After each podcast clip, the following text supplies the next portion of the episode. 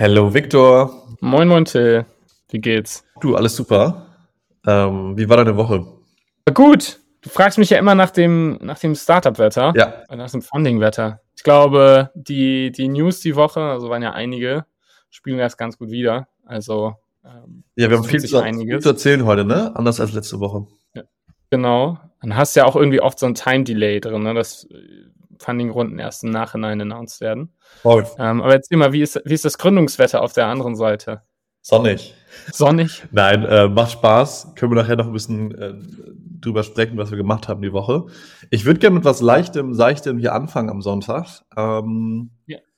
Ich habe eine WeWork-Mitgliedschaft und ich sag mal, über die letzten zwei, drei, vier Monate, eigentlich seit Sommer, gab es immer wieder Nachrichten darüber, dass das langsam vorbei ist mit WeWork. Ich glaube, jetzt diese Woche kam wieder eine Nachricht rein, dass WeWork diesmal wirklich insolvent gehen soll. Ich glaube sogar schon Gerüchten zufolge nächste Woche.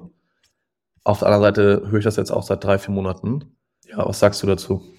Mich würde mal als allererstes eher ganz anekdotisch dein Bauchgefühl interessieren. Weil ich hatte eigentlich das Gefühl, dass WeWork eigentlich schon so einen Status hatte in dem ganzen Coworking Space, wie es kein anderer hatte. Also wenn jemand mir sagen wollte, ja, ich komme dann nach Berlin, ich arbeite da aus einem Coworking Space oder irgendwo anders auf der Welt. Also selbst in Ländern, wo es vielleicht gar keinen WeWork gibt, waren die Leute so, ja, ich gehe dann einfach in einen WeWork. Ja. Ähm, und also ich würde so sagen, ganz anekdotisch hat es ja schon einen extrem hohen Stellenwert, würde ich sagen. ist so krass im Sprach Sprachgebrauch drin, so wie wenn jemand sagt, ich google jetzt was.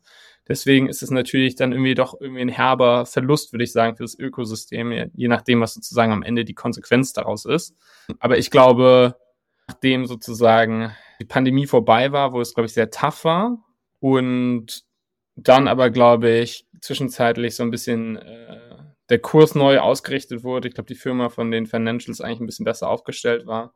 Ähm, ja, jetzt sozusagen in den letzten Monaten eher in die andere Richtung ging frage ich mich grundsätzlich, was so die Makrothemen sind, die dahinter hängen. Glaubst du, die Leute arbeiten jetzt mehr wieder aus dem normalen Büro, also aus ihrem Firmenbüro und haben davor sich sozusagen Rework-Spots eingebucht und deswegen ähm, sieht so mau aus? Oder was würdest du tippen? Was ist da der, der Headwind sozusagen? Also ich bin selbst WeWork-Mitglied seit ja. Mai, ähm, genieße das total. Ja. Kannst in Berlin, ich glaube, wir haben hier acht verschiedene Locations. Ich war in Hamburg, war im Ausland auch in verschiedenen schon. Und das ist schon sehr praktisch, weil die alle gleich aufgebaut sind. Ähm, findest dich sofort zurecht, super ausgestattet. Also das ist, wie du schon meintest, so der Standard geworden für, für Coworking und auch, wie du meintest, so eine, so eine Brand oder so ein Synonym für Coworking. Deswegen bin ich auch gespannt, was da passiert. Also ich hoffe nicht, dass die jetzt also du hast ja diese ganzen Gebäude und die ganze Einrichtung, das kann ja nicht, das ist ja auch, hat ja auch einen Wert. Aber was der Grund dafür ist, gute Frage.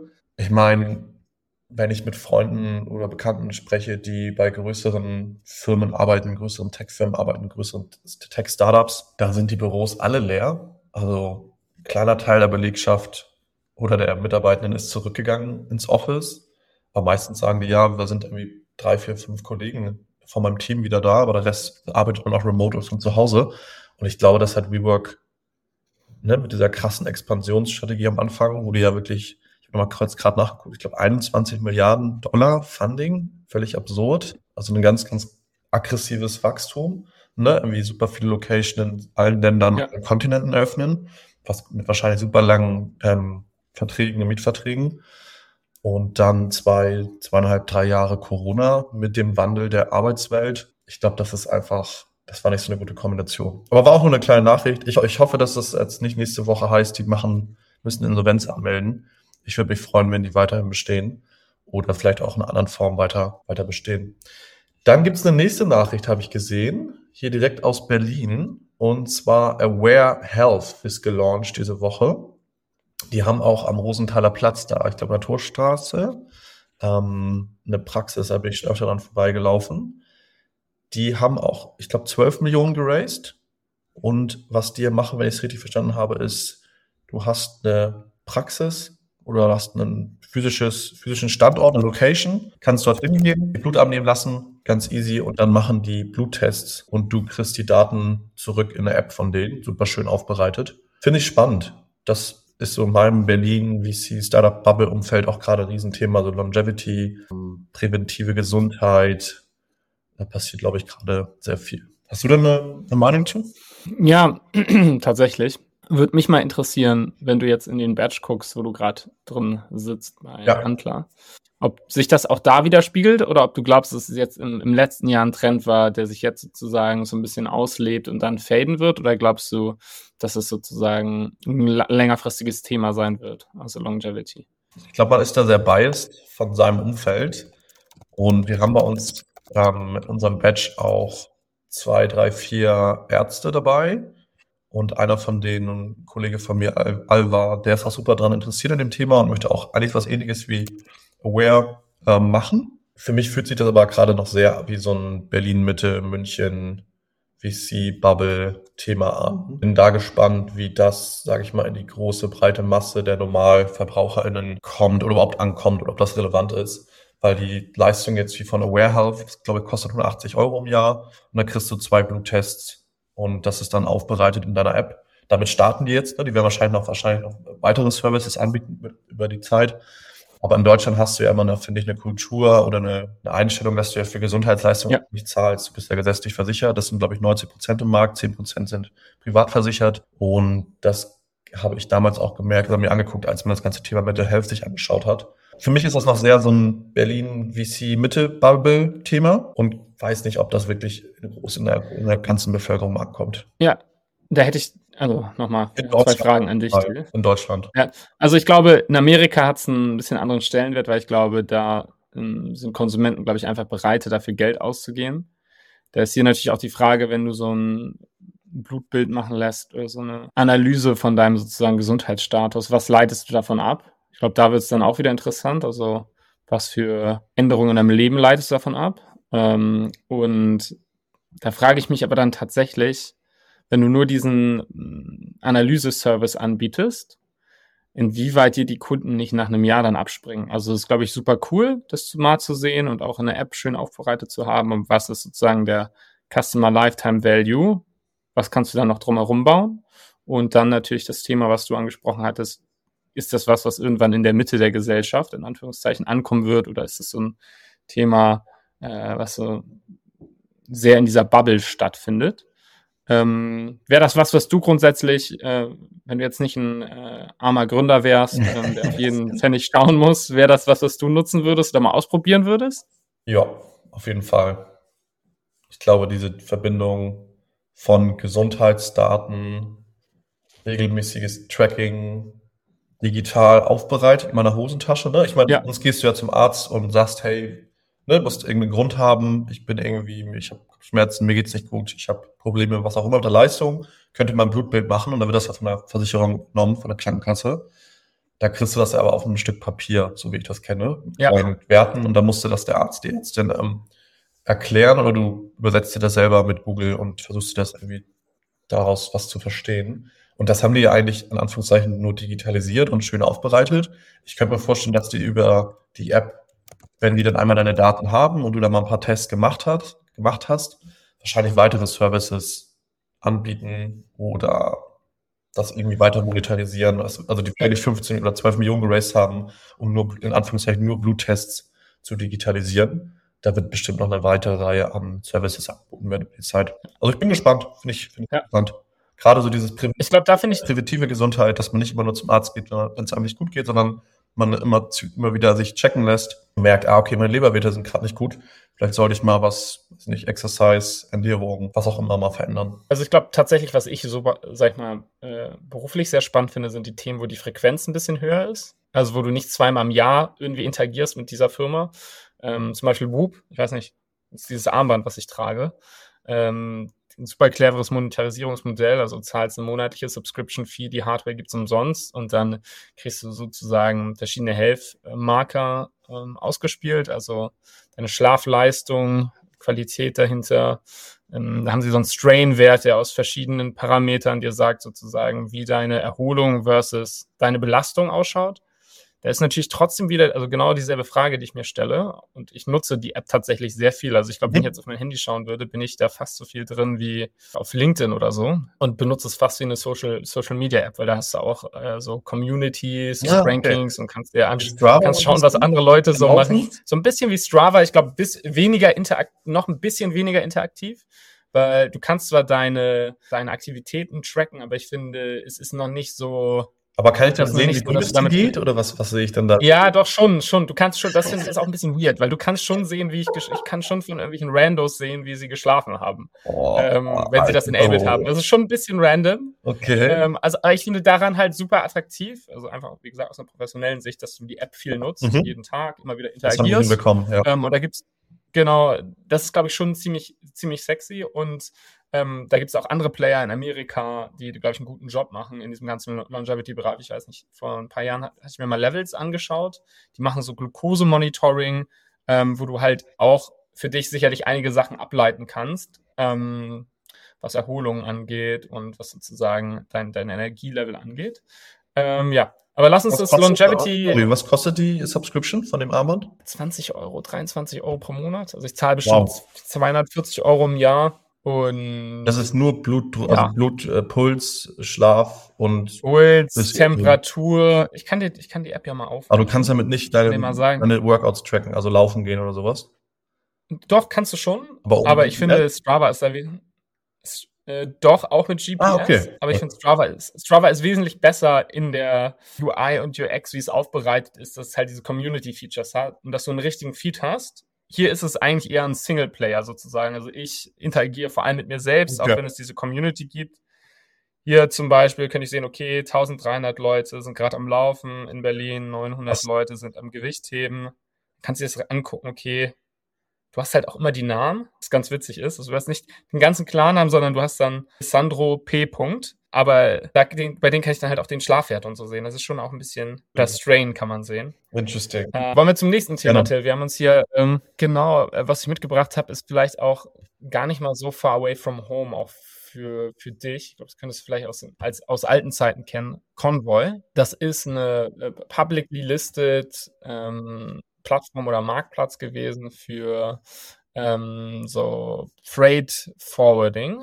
Ähm, und die haben sich, glaube ich, dieses ganze Thema Blitzscaling so super stark zu Herz genommen, sind krass schnell gewachsen, haben mega viel Geld geraced ähm, und dann aber, glaube ich, gemerkt, dass sie in diese Bewertung nicht reinwachsen können. Und auch gemerkt, dass es super schwer ist in dem Bereich, ähm, wo du halt mit super dünnen Margen arbeiten musst, mhm. ähm, sozusagen da den letzten Rest rauszuquetschen. Und es, glaube ich, schwer ist, die Unit Economics to make them work. Sorry, ähm, ganz kurz für alle, die die nicht kennen, das ist eine digitale Freight Forwarding Plattform. Ja, genau. Okay. Aus den USA? Aus den USA, ja. aus den USA und ich glaube, warum das sozusagen eine große Headline die Woche war, weil da hattest du äh, Jeff Bezos, Bill Gates, dann Mark Benioff, den Salesforce-Typen mit drin und äh, ja, halt super viele, super viele hochprofilige Investoren. Ah, okay. Lass mich mal schauen. Die haben mehrere hundert Millionen geraced. Oh, krass. Ähm, und zuletzt auf eine 3,8 Milliarden Bewertung. Und das Problem ist halt am Ende des Tages, dass du in dieser Industrie halt ultra schwer profitable Geschäftsmodelle bauen kannst. Die Industrie aber mega stark von Makro-Headwinds sozusagen affected ist, weil du natürlich die ganzen Truck, Freight, Schiffsbewegungen mega stark damit zusammenhängen, wie Global Trade ist. Ja.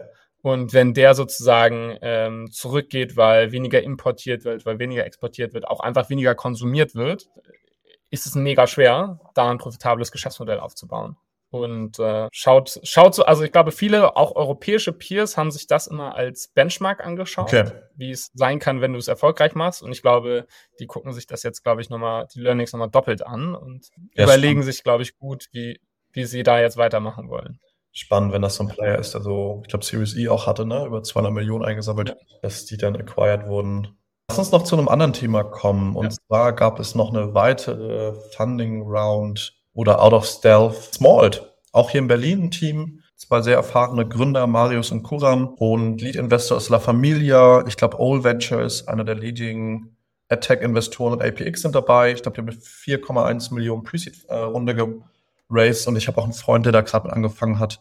Und das Thema ist Talent Shortage im Energiesektor, also Mitarbeitende oder HandwerkerInnen für Solaranlagen und ähnliches auszubilden und Firmen, glaube ich, wie Enpal auch bereitzustellen. Für mich klang das ziemlich stark nach PowerUs, wenn ich ehrlich bin. Macht PowerUs auch Ausbildung und Skilling? Ja, da müsste ich jetzt wahrscheinlich nochmal nachschauen. Da müsste ich wahrscheinlich nochmal nachschauen, weil ich glaube tatsächlich, die haben auch so eine Akademie. Ich glaube sogar Enpal okay. hat das mittlerweile. Okay. Dass sie so eine Akademie haben, wo sie ähm, ich glaube, was du vielleicht anders machen kannst, ist dann halt, wo du den Supply in Anführungszeichen herkommst, weil am Ende des Tages ist es einfach ein B2B-Marktplatz wenn du sagst, okay, du tappst hier in äh, andere Supply Sources in Anführungszeichen, auch wenn das so blöd bei Menschen klingt, rein, weil du irgendwie Talentpools entdeckt hast, die du gut reskillen oder upskillen kannst, dann gibt's da sicherlich äh, nochmal einen interessanten Engel. Ähm, aber ich glaube, dass das Makrothema ähm, Fachkräftemangel nicht nur in der, also ich sag mal sagen, Solar Entrepreneur-Industrie, sondern auch in dem medizinischen Sektor hast du es viel, grundsätzlich bei vielen Blue-Collar-Themen.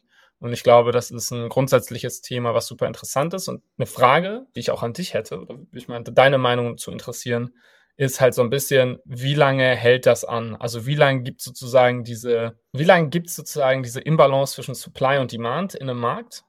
Also, was weiß ich, wir holen Fachkräfte Skilled Labor aus Osteuropa nach Deutschland, um sozusagen Lücken zu füllen. Ähm, und irgendwann ist der sozusagen gefüllt. Also irgendwann sind sozusagen diese Mängel beseitigt. Und was machst du dann? Also wo gehst du dann mit deinem Geschäftsmodell hin? Ähm, und da habe ich vieles gehört von, ja, das wird es jetzt noch 10 bis 20 Jahre lang in diesen Bereichen geben. Irgendwann passt sich das so ein bisschen an. Ähm, genau, würde mich mal interessieren, was du darüber denkst. Spannende Frage. Ich glaube, du hast das gerade schon so ein bisschen angesprochen. Da müsste man ja auf einen Horizont schauen von 10, 20, 30 Jahren. Und da fällt es mir persönlich mit meinem Horizont sehr schwer, da voraus Vorhersagen zu machen. Ich meine, wir leben jetzt mal ganz rausgezoomt in einer alternden Gesellschaft. Es wird ja. einen Fachkräftemangel in allen Bereichen, den es ja schon gibt, weiterhin geben. Für Handwerksbetriebe oder Handwerksjobs ist das ja schon super akut und das wird ja nur noch ja. mehr. Und mit den ganzen politischen Willen, den Förderungen, den Subventionen im Bereich Renewable Energies wird ja. es ja einen immer größer werdenden Mangel an Fachkräften geben. Deswegen denke ich mal, dass die sich das ganz genau angeschaut haben, da gewisse Insights zu haben. Ich glaube, die haben beide auch einen Education Tech Background und die werden da was machen, was auf jeden Fall, keine Ahnung, ist eine super schwierige Frage. ich glaube, Fachkräftemangel in dem Bereich wird bleiben. Renewable Energies ist politisch auf europäischem Level wird das sogar gefördert durch Subventionen. Dort kommen immer mehr Startups auch auf. Handwerksbetriebe suchen dringend nach Fachkräften. Also ich denke mal, dass die da in einem sehr, sehr, sehr interessanten Bereich aktiv sind. Und makroökonomisch gesehen könnte ich mir persönlich nicht vorstellen, dass der Fachkräftemangel in den Bereich in den nächsten 10, 15, 20 Jahren gelöst wird in einer alternden Gesellschaft in Deutschland. Wäre das tatsächlich ein Thema, was du auch interessant finden würdest, also in dem Bereich was zu bauen? Fachkräftemangel? Ich fand die Firma auch super spannend und habe mir das auch tatsächlich vor zwei Monaten angeguckt, als ich mit meinem Freund darüber gesprochen habe, der da angefangen hat. Finde ich super spannend, weil die wirklich ein AdTech-Produkt auch bauen, also eine Plattform, Menschen weiter auszubilden. Ich glaube, ein ganz spannendes Tech-Produkt da bauen. Das, also fand ich persönlich super spannend, ja. In dem ja. Bereich auch, ne? Green Renewable Energies, das macht auch vom Purpose Sinn. Ja, finde ich super, super spannend. Okay, dann lass mal rüber zum nächsten Thema. Da hatte ich dir einen Beitrag geschickt von Mark äh, Andreessen. Ich fand ihn ganz interessant, weil ich habe da selbst, sage ich mal, eine Kontro nicht eine kontroverse Meinung zu, weil ich glaube, ist es ein Thema, wo ich mir auch schon öfter Gedanken drüber gemacht habe. Ich glaube immer wieder, dass äh, Leute einen darauf ansprechen, okay, wie, wie kann ich denn fundraisen? Wie trete ich am besten an den VC ran? Wenn ich das eh nicht über äh, Cold Intros machen kann oder über eine E-Mail, die ich einfach pinge, wie soll ich die Leute dann kennenlernen? So. Und ähm, Mark Andreessen wurde, ich glaube, das ist auch schon ein bisschen länger her, interviewt und der hat gesagt, das ist eigentlich für einen VC oder für einen Gründer der erste Test, dass du sozusagen, wenn du einen VC identifiziert hast, und ich würde mal sagen, da gibt es jetzt, es gibt halt nicht tausende davon, sondern lass es mal im Dachbereich ein paar hundert sein. Und davon sind vielleicht 50, äh, 70 für dich relevant. Und Mark and Reason sagt halt, dass du als Gründer in der Lage sein solltest, dein Netzwerk so aufzubauen, dass du sozusagen über dein Netzwerk eine warme Intro an den VC kriegst. Und dass es der erste Test für dich als Gründer ist, ob du sozusagen das hast, was es braucht, um von einem VC zu raisen, weil er dann davon extrapoliert, deine Fähigkeiten, Kunden zu akquirieren, dich in die Industrie, wo du sozusagen tätig bist, reinzukämpfen, reinzuarbeiten und auch Talente zu identifizieren und zu überzeugen, mit dir zu arbeiten. Und ich fand es ganz eine ganz interessante Sicht drauf, weil natürlich der Zugang schon irgendwie so sehr intransparent ist. Und da würde mich mal deine Meinung interessieren, Till. Du bist ja auch, ich meine, bei Antler jetzt, aber früher oder später wirst du wahrscheinlich nach dem Demo-Day rausgehen und irgendwie raisen wollen. Und da würde mich mal deine, deine Meinung interessieren. Du warst ja auch schon etwas länger im, im VC-Game drin. Spannender Punkt. Ähm, und mein Bauchgefühl sagt erstmal, seine Herleitung macht Sinn, zu sagen, hey, wenn du dich kalt bewirbst, zeigt mir das eigentlich, dass du das, dass du nicht netzwerken kannst. Wenn du eine warme Intro zu einem Investor bekommst, bedeutet das für den Investor, hey, der weiß, mit wem ich connected bin, sei es andere VCs, sei es Freunde, persönliches Umfeld von dem VC oder Portfoliofirmen. Ne, also man kann ja über verschiedenste Gruppen oder Personen oder Firmen an VCs rankommen oder auch über Events oder Konferenzen oder ne, gibt es ja verschiedene Möglichkeiten. Auf der anderen Seite sind wir ja beide jetzt auch schon ein bisschen länger in Berlin oder ne, kennen dieses Ökosystem oder das, sage ich mal, ja. Deutsche, das Dach, Startup-System. Und wir waren jetzt beide an einer Business School. Du bist gerade bei Speed Invest, bei einem VC. Ich habe vorher bei Startups gearbeitet, bei zwei, drei VCs auch reingeschaut. Ich glaube, am Ende ist es aber trotzdem nicht ganz so. Also, I don't know. Ich kann die Sicht verstehen zu sagen, hey, du solltest, solltest eine warme Intro bekommen, sonst ähm, ist das für uns nicht so relevant. Aber ich glaube, ganz so einfach ist das nicht. Und ich bin jetzt auch ein weißer Mann, der, sage ich mal, viele Checkmarks auf seinem Lebenslauf ja bekommen hat. Und ähm, für mich ist das wahrscheinlich auch einfacher. Finde ich schwierig. Also ich, ich kann es verstehen, seine Argumentation. Und es macht, finde ich, auch Sinn, aber auf der Seite ist das, glaube ich, trotzdem super exklusiv immer noch an Geld zu bekommen, wenn du nicht aus bestimmten Bubbles kommst oder aus bestimmten Unis oder aus bestimmten Jobbranchen. Deswegen ist schwierig. Du würdest es nicht unterschreiben. Oder äh, du würdest, würdest nicht du heißt es nicht für besonders gut.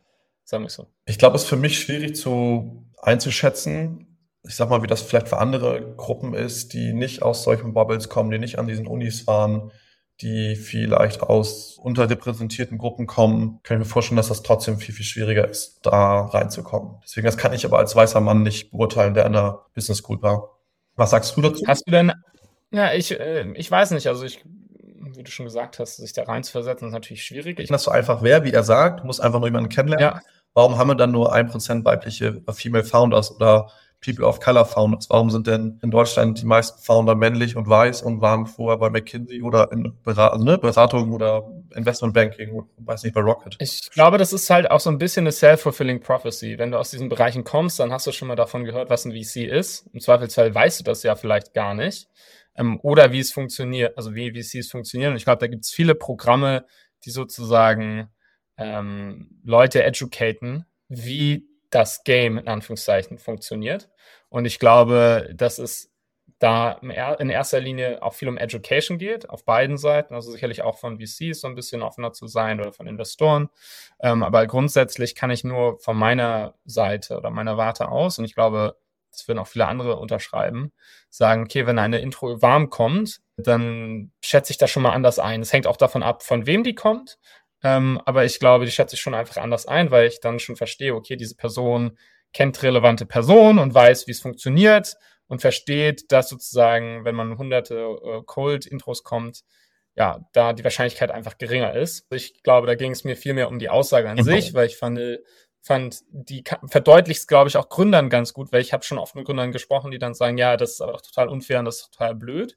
Ähm, und ich glaube, es verdeutlicht einfach sozusagen die Mentalität dahinter. Ob das jetzt richtig oder falsch ist, kann, glaube ich, jeder für ja. sich äh, ein Bild machen. Ähm, aber ich fand sozusagen die Rational. Es ist am Ende ja überall so. Also wenn du einen Job suchst, dann kommst du ja auch in Firmen am besten rein, wenn du da jemanden kennst, wenn du eine Partnerschaft ja. aufbauen willst, zu einer Konferenz willst, wenn du bei einem Podcast rein möchtest, wenn du mit einer Firma einen Kunden gewinnen willst es ja. ist ja auch immer über, also wir sind ja Menschen und wir wollen ne, connect mit anderen Menschen.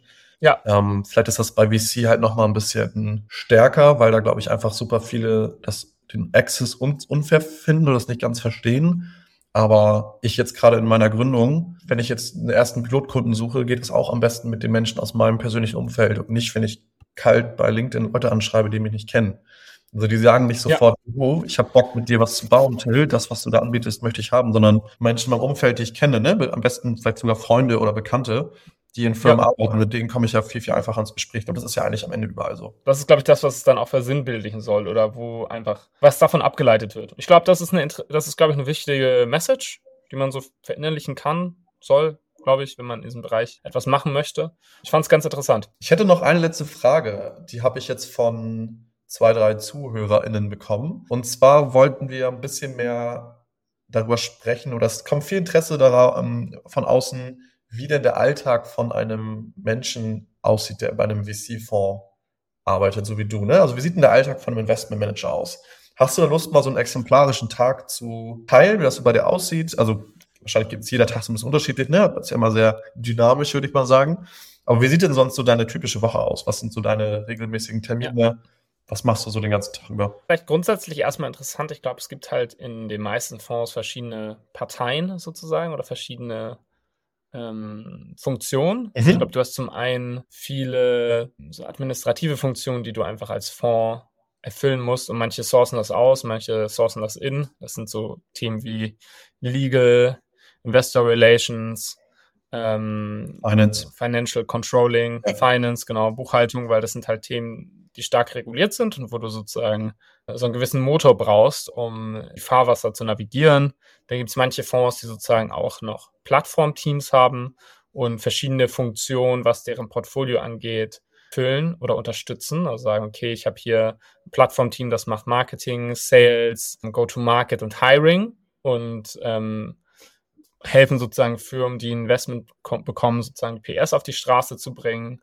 Ähm, oder wenn, wenn eine Portfoliofirma eine konkrete Frage hat, kommen die sozusagen an das Team und in der Regel sagst du dann halt, oder ist die Logik dahinter, glaube ich, okay, ich als Fonds habe, was weiß ich, hunderte Investments gemacht in diesem Bereich und habe Knowledge und das möchte ich sozusagen weitergeben an die Portfoliofirmen mit Experten, die das schon ein paar Mal gemacht haben. Und dann gibt es, glaube ich, die Funktion, und das ist das, was die meisten Leute, glaube ich, sehen, ja. die Rolle des Investoren, und da gibt es natürlich auch verschiedene Abstufungen. Also aber ich würde jetzt mal sagen. Team, ne? Das ist ja immer so der Kern von einem, von einem Fonds. Genau. Und ich würde jetzt, ich würde sagen, da gibt es drei, also hauptsächlich drei große Funktionen. Das eine ist sozusagen Dealflow, also zu schauen, wo die spannenden Themen, die auf dein jeweiliges Kerngebiet und dein, den Fokus des Fonds passen, passieren.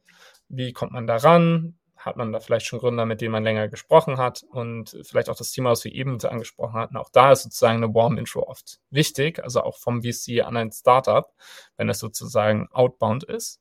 Dann ist das zweite, glaube ich, das ganze Thema Analyse, DD. Also wenn man ein Thema hat, was man näher verfolgen möchte, weil man den Bereich spannend die, findet. Die neu dabei sind, ja. DD heißt Due Diligence, bedeutet, das ist der genau. Prozess, wo man in eine Firma ganz tief reinschaut und schaut, ob die keine Scheiße gemacht hat am Ende des Tages, ne? Genau, also ich glaube halt im Early-Stage-Bereich noch viel weniger historisch. Also du guckst dir weniger historische Daten an, weil es einfach weniger gibt und viel mehr, ähm, ich will jetzt nicht sagen anekdotisch, aber du schaust mehr in den Markt rein, guckst dir Peer-Modelle an, sprichst mit potenziellen Kunden, sprichst mit potenziellen Wettbewerbern etc. pp. einfach ein bisschen das Marktumfeld zu verstehen.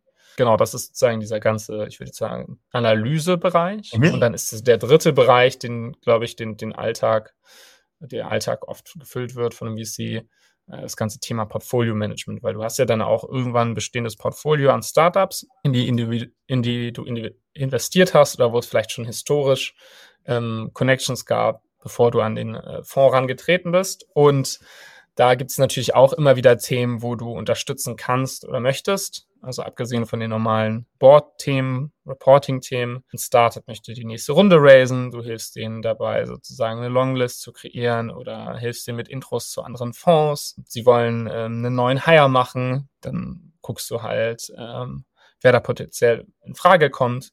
Also das ist sozusagen das ganze oder das dritte Thema Portfolio Management. Ich glaube, diese drei Themen, also Dealflow, Deal-Analyse oder DD und Portfolio Management, das sind, glaube ich, die drei großen Themen, die dann sozusagen in dem Alltag sind. Zu dem Thema, zu dem dritten Thema Portfolio Management. Ne? Da mal deine Einschätzung. Man hat natürlich als Investor, als Fund, wenn man investiert hat in eine Firma, hat man ja einen Teil, besitzt ja einen Teil dieser Firma und ist ja daran interessiert, dass die Firma am schnellsten wächst, größer wird und irgendwann Exit macht. Ist denn aber eigentlich die grundsätzliche Incentivierung von den meisten Investoren, den besten Deal reinzubekommen, die beste Firma zu den besten Konditionen und dann eigentlich, wenn das durch ist und man das IC hatte, beim Notar war, alles eingetragen, das DD gemacht hat, ne, alles ist cool, alles ist eingetragen, alles Geld ist ja. überwiesen, ist da nicht eigentlich die, die, die, die größte Incentivierung von Investoren, den nächsten Deal zu finden? Haben die eigentlich wirklich Bock, so sich um die Portfoliofirmen zu kümmern? Natürlich will man den irgendwie helfen, aber so mein Empfinden war einmal so ein bisschen, deine Investoren sind, bevor du, bevor sie investieren, in diesem Kennenlernen, Dating, DD-Prozess, man hat ganz viele Calls, pitched, IC, Investmentkomitee, da sind die super, super interessiert an dir, machen dich heiß, laufen hinterher, wollen mit dir Kaffee, ne, und laden dich ein und zeigen dir, dass sie die besten Investoren der Welt sind. Aber danach sind die eigentlich eher so ein bisschen, jo, jetzt haben wir investiert, jetzt müssen wir halt den nächsten Deal finden. Ist das so ein bisschen überspitzt oder stimmt, ist das, kommt das ein bisschen da, ist das auch je nach Fund anders? Was ist also deine Einstellung? Einschätzung? Also ich, ich glaube, das ist erstens je nach Fund anders ja. und auch Ownership. Also wenn du jetzt ein Fonds bist, der nur zwei drei Prozent hat, wirst du wahrscheinlich im Zweifelsfall nicht besonders, weil es vielleicht auch die Needle nicht so tickt, im Zweifelsfall nicht so engaged sein. Aber ich glaube, die meisten Lead-Fonds oder Fonds, die sozusagen größere Ownership-Targets sozusagen nehmen, sind schon sehr stark daran interessiert, dir auch operativ zu helfen. Aber bist ähm, du als, ich glaube, da gibt du als, als deinen Track Record aufbaust und deine Investments machst, ist das für dich jetzt gerade als, sage ich mal, Mid-Level, mit Higher-Level Investment Manager, ne? Du bist jetzt nicht mehr ganz am Anfang, bist jetzt aber auch noch nicht Partner, ich sag ja. in der Mitte.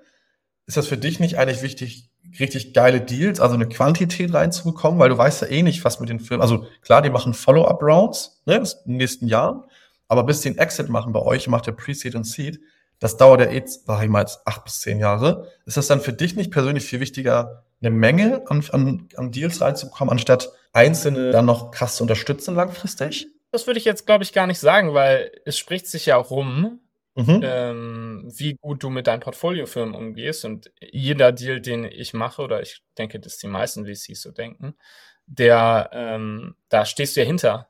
Du stehst dahinter, du möchtest, dass die erfolgreich werden, du glaubst daran und dementsprechend möchtest du da auch Zeit und Ressourcen mhm. reinstecken, um dem Gründer sozusagen weiterzuhelfen so, so gut du es kannst. Ähm, ich hatte irgendwann mal, ich hatte irgendwann mal von dem äh, Vinod Kosler, der hat einen ziemlich erfolgreichen VC, der heißt Kosler Ventures. Und der hat gesagt, oder hatte so eine Statistik aufgerufen, dass irgendwie 80 Prozent der VCs nicht helpful sind, sondern ganz im Gegenteil Negative Value bringen. Oh. Also die, die solltest du im Zweifelsfall nichts tun lassen und ja. dann geht's dir besser. Ähm, ich hoffe, ich glaube, ich hoffe, dass ich das nicht bin. Ähm, aber ich bin, würde sagen, auch viele, die ich auch in meinem Level kenne, sagen nicht nur, okay, ich muss mir jetzt einfach einen massiven Track Record aufbauen, sondern du möchtest ja auch deinen Portfoliofirmen helfen und auch ein Gründer ist sozusagen, kann auch eine, eine Source of Dealflow sein. Wenn du einen guten Job machst, hilft er dir halt auch ähm, sozusagen mit Referenzen. Wenn du einen Deal gewinnen willst, kannst du halt auch sagen, hey, sprich doch mal mit Gründer XYZ, mit dem Till. Äh, und wenn der viel Positives über mich sagt, ist es halt auch was, was mich einen Deal gewinnen lässt. Und ähm, ich glaube da eher an Qualität als an Quantität. Gerade weil halt am Ende des Tages wenige Deals einen großen, großen Unterschied machen. Okay. Also es sind dann halt nicht, äh, ich mache zehn Deals, alle, alle sind gleich erfolgreich, sondern es ist dann einer davon. Dann nochmal zurück zu der Frage. Du hast gesagt, es gibt drei Hauptbereiche. Wie teilt sich das dann bei ja. den einen zwischen Sourcing, DD und am Ende Portfoliobetreuung? Ist das ähm, eine persönliche Frage? Wird dir das vorgegeben? Ist das je nach Team? Du bist ja auch in einem Plattform- und Marketplace-Team. Wie, wie ist da die Einteilung in diese Bereiche? Ich würde sagen, dass es also nach Stage unterschiedlich ist. Also ich würde mal tippen, Later Stage Fonds teil wahrscheinlich ein bisschen weniger ähm, mit Dealflow zu tun haben, weil halt die, einfach das N ein bisschen kleiner ist. Mehrere, mehr Firmen dann sozusagen, wenn du nur Series A und B machst, da gibt's halt auch am Ende des Tages mhm. gar nicht so viele Firmen, weil halt einfach viel mehr äh, auf der Strecke liegen, liegen bleibt. Also ich glaube, umso later Stage du gehst, umso weniger ist Dealflow relevant, umso relevanter ist sozusagen die DD und auch das Portfolio Management. Und äh, umso earlier du gehst, umso wichtiger ist wahrscheinlich Dealflow. Ich würde sagen, dass das jetzt relativ vertical unabhängig ist. Was ist der Bereich, der dir am meisten Spaß macht? Du meinst von den drei? Mhm. Ich würde tatsächlich sagen, ich mache, ich finde, das macht den Job tatsächlich als VC irgendwo aus, dass du halt so breit aufgestellt bist. Mhm. Also von Team analytisch auseinandernehmen bis hin zu Dealflow, wo es halt auch viel ums Netzwerken geht, Leute kennenlernen, ähm, Beziehungen aufbauen, Vertrauen aufbauen und dann sozusagen im Portfolio-Management ein bisschen operativer tätig sein, also ein bisschen wieder diesen Startup-Flavor reinzukriegen. Also ich glaube, genau das macht es am Ende des Tages aus, dass es so ein diverser Job ist. Und ich glaube, das äh, macht es auch für viele Leute außerhalb von der Industrie attraktiv reinzukommen. Was macht dir am wenigsten Spaß da von diesen Bereichen oder die Tätigkeiten da? Am wenigsten? Das ist ja jetzt natürlich schwierig wenn man mal einen Deal verliert, das macht keinen Spaß. okay. Das war das Wort zum Sonntag. Victor. Das war das Wort zum Sonntag, das ja. Wort zum Sonntag. Wir können ja nochmal in die einzelnen Bereiche in zukünftigen Folgen gehen.